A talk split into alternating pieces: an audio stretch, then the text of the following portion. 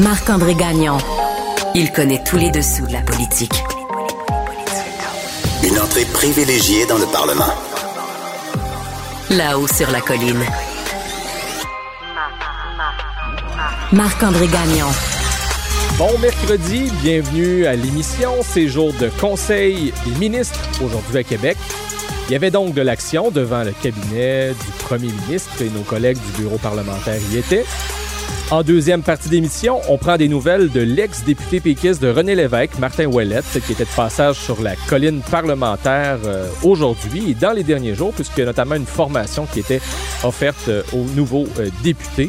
Donc, on pourra aborder différents sujets d'actualité avec lui. Mais d'abord, mais d'abord, c'est l'heure de notre rendez-vous habituel avec le chef du bureau parlementaire du journal et du journal, Rémi. Réminado. Tout a été mauvais. Ça a été un spectacle désolant. C'était triste de voir ça. Antoine Robitaille. On sait bien, vous voulez faire du nationalisme. Mais non, on veut justement contrebalancer cette délocalisation-là politique. La rencontre. Un jour, on fera notre débat. Oui, oui, bien sûr. Métal sur métal. C'est le moment de vérité. La rencontre. Nado. Robitaille. Bonjour Rémi. Bonjour. Donc, dans les sujets euh, sur notre menu aujourd'hui, il y a la température qui monte encore une fois pour Dominique Anglade. Euh, ça va pas très bien pour elle, on peut dire ça. Mais c'est parce que hier, je disais à Antoine qu'il euh, fallait s'attendre à ce que même il y a des anciens élus euh, qui parlent à visière levée euh, de leur grand doute à l'effet que Dominique Anglade puisse demeurer en poste, même ça va même plus loin que ça.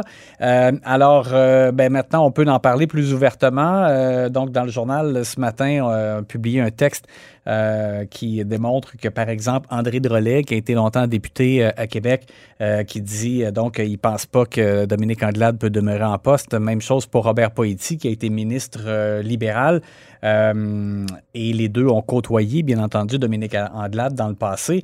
Et Marie-Claude Nichols, elle, ben, elle a accordé une entrevue en soirée hier à LCN où elle a affirmé que Dominique Anglade doit quitter et doit quitter rapidement.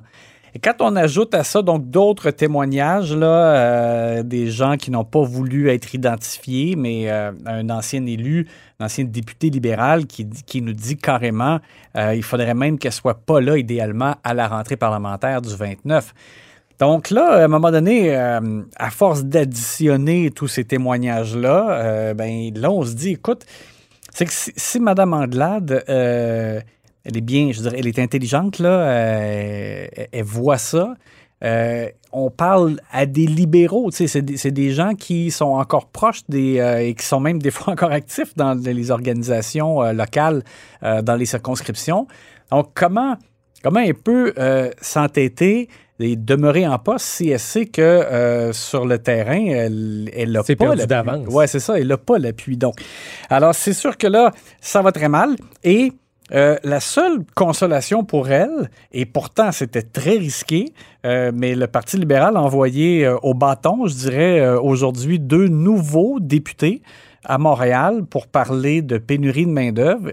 C'était extrêmement hasardeux, risqué, je dirais, parce que euh, ce sont deux personnes qui n'ont pas d'expérience politique comme telle encore, euh, et c'était évident qu'ils allaient se faire mitrailler de questions sur le leadership de Dominique Anglade. C'est ça qui est arrivé. Il n'y a pas eu vraiment eu de questions Ben sur la pénurie de main-d'œuvre, sur l'économie.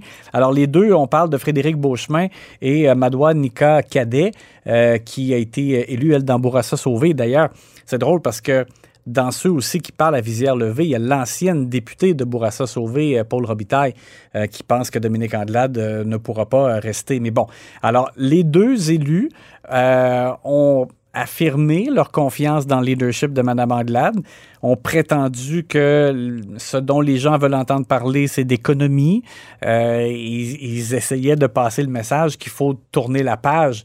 Ils souhaiteraient donc mettre ça derrière eux.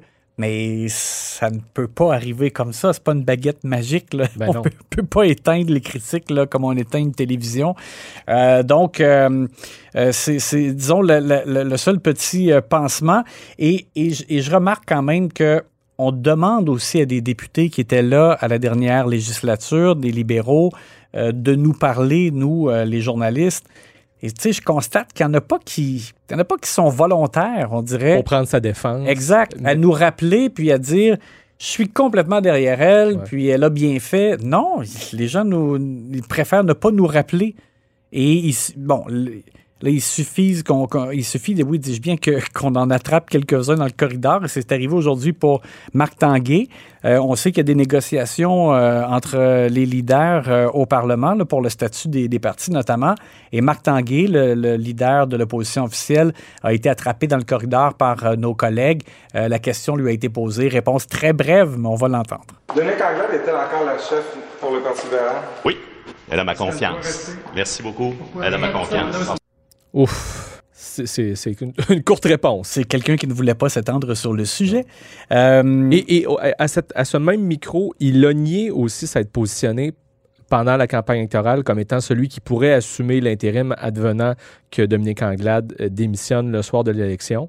Euh, bon, finalement, tout ça ne s'est pas euh, produit puisque Mme Anglade a décidé de s'accrocher, mais il reste à voir combien de temps l'humiliation va durer. Et euh, parmi ceux qu'on a croisés aussi aux portes du Conseil des ministres, il y avait, comme par hasard, David Birnbaum. Oui, oui. Qu'on peut écouter également. Moi, moi je me trouve devant un épisode d'occupation double. Vous trouvez que Mme Nichols est allée trop loin? Oui. Oui. Est-ce que la chef que j'appuie, que je continue d'appuyer, aurait pu agir différemment, oui. Oui.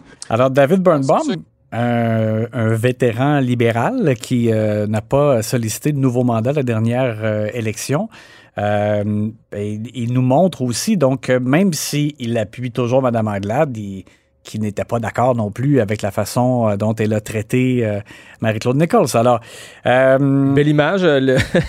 avec Occupation Double, on, remonte à une, chronique d'Antoine Robitaille cette semaine à lire sur le site du journal. Oui. Où il faisait exactement cette comparaison entre, ce qui se passe, le climat au Parti libéral et le climat toxique qui a tant été dénoncé à Occupation Double. Exact. Et c'est malheureux mais pour les libéraux, mais c'est ça. Et, et plus, bon, les gens nous parlent aussi de de ce qui s'est passé dans les derniers mois de façon générale. La campagne, euh, écoute, c'était un climat extrêmement tendu chez les libéraux. Pendant la campagne électorale, il a également été beaucoup question d'immigration et c'est un des sujets euh, sur euh, lesquels François Legault euh, a dû répondre aujourd'hui. Oui, et là, on assiste à un nouvel épisode du dialogue de sourds entre Québec et Ottawa là-dessus. Et c'est franchement à la fois lassant et, et désespérant parce que c'est important pour l'avenir du Québec. Et euh, donc, euh, bon, on sait que le nouveau, le ministre fédéral, Sean Fraser, a parlé de nouvelles cibles euh, d'immigration pour le Canada. Il veut faire passer ça à 500 000 immigrants, donc annuellement, à compter de 2025. François Legault était questionné là-dessus. Puis bon, j'ai trouvé que M. Legault n'a pas été très fort dans les mots qu'il a utilisés, mais sur le fond, bon, il dit, écoutez, à 400 000, c'était déjà trop. imaginez 500 000. Au Québec, on sait que la cible, c'est 50 000. La CAQ l'a dit en campagne électorale. On a même insisté là-dessus. On ne veut pas aller plus que ça pour protéger le français. On dit même à 50 000 par année au Québec, on n'arrive pas comme à freiner le déclin euh, du français. Alors, on, se retrouve devant un mur et j'écoutais donc euh, du côté fédéral, sur l'autre colline, euh, à la fois Justin Trudeau qui, dit ben, le Québec a tous les pouvoirs pour augmenter les. Mais, c'est pas ça, là. Les, c'est parce qu'il répond comme à l'envers. Il répond comme si on voulait l'augmenter. On ne veut pas l'augmenter. Au contraire, on, veut limiter. Mhm. C'est ce que le gouvernement Legault euh, euh, s'emploie à dire. Et euh, même chose pour Pablo Rodriguez, qui est le lieutenant québécois maintenant du PLC, qui disait ben le Québec devrait augmenter pour avoir plus de, main-d'œuvre, notamment, puis tout ça. Et François Legault lui maintient. Oui, il, dit je le sais, le, le patronat serait bien d'accord, mais ce qu'on souhaite, c'est évidemment de protéger le français. Alors, comment on va faire pour euh, dénouer ça? Euh, je me le demande, là, euh, et, je pense que la pression va revenir sur M. Legault et la CAQ de, montrer davantage les dents là-dessus. il y avait aussi au cabinet du premier ministre aujourd'hui une rencontre des maires et préfets de l'Abitibi-Témiscamingue qui sont déçus de voir qu'aucun élu caquiste de leur région ne siège au Conseil des ministres. Et surprise, à la table, il y avait l'ex-ministre Pierre Dufour. Oui, exactement. Moi, j'ai trouvé que M. Dufour s'est comporté comme un bon soldat, dans le sens que euh, on sait qu'il a été déçu, il a été dégommé du Conseil des ministres, euh, et euh, bon, il s'est quand même présenté à la sermentation du nouveau Conseil des ministres lorsque ça a été le temps.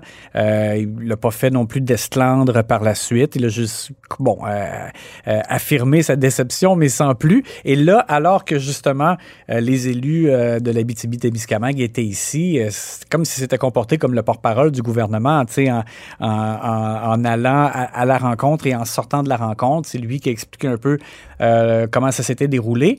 Euh, alors, je pense que tu sais, chapeau à lui. Et on voit, on comprend maintenant aussi euh, pourquoi. Il avait eu une rencontre avec M. Legault la semaine dernière. Et euh, là, on nous a confirmé l'information à l'effet que M. Dufour va jouer comme un double rôle d'adjoint parlementaire. Euh, le gouvernement va faire connaître d'ailleurs bientôt, je ne sais pas si c'est cette semaine, la liste des adjoints parlementaires au ministre. Des prix de consolation. Oui, c'est ça. Et dans certains cas, ça, ça donne la motivation pour poursuivre. Et Pierre Dufour, donc, sera adjoint parlementaire à Pierre Fitzgibbon pour le développement économique régional.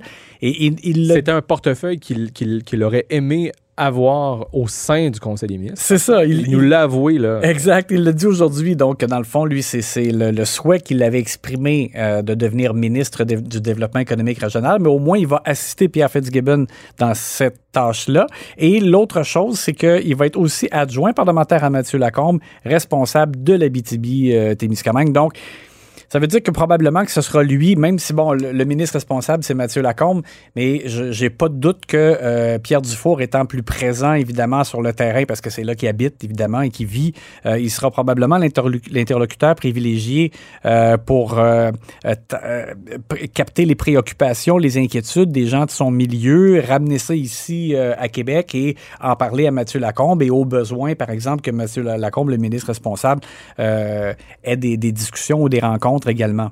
Et il y a François Legault qui, la semaine dernière, en point de presse, disait que dans le cas du dossier de la fonderie Horn, qu'il entend euh, s'impliquer personnellement euh, pour trouver des solutions, euh, veiller à la suite des choses donc dans ce dossier-là.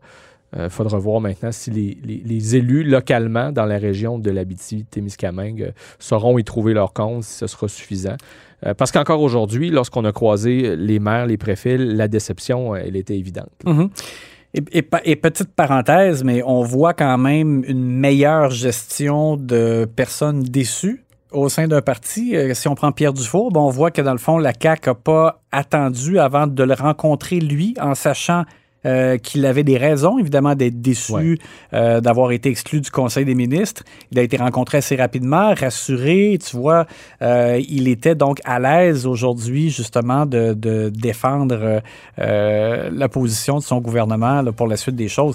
Alors, tu vois, je pense que dans, de, de ce côté-là, on peut dire que ça a été réussi euh, pour la gestion, je dirais pas de crise, là, mais de mm. ce qui aurait pu devenir, par exemple, une, une petite crise. Et voilà qui boucle bien la boucle. Merci beaucoup, Rémi Nadeau. Ça me fait plaisir. Chef du bureau parlementaire du Journal de Québec et du Journal de Montréal.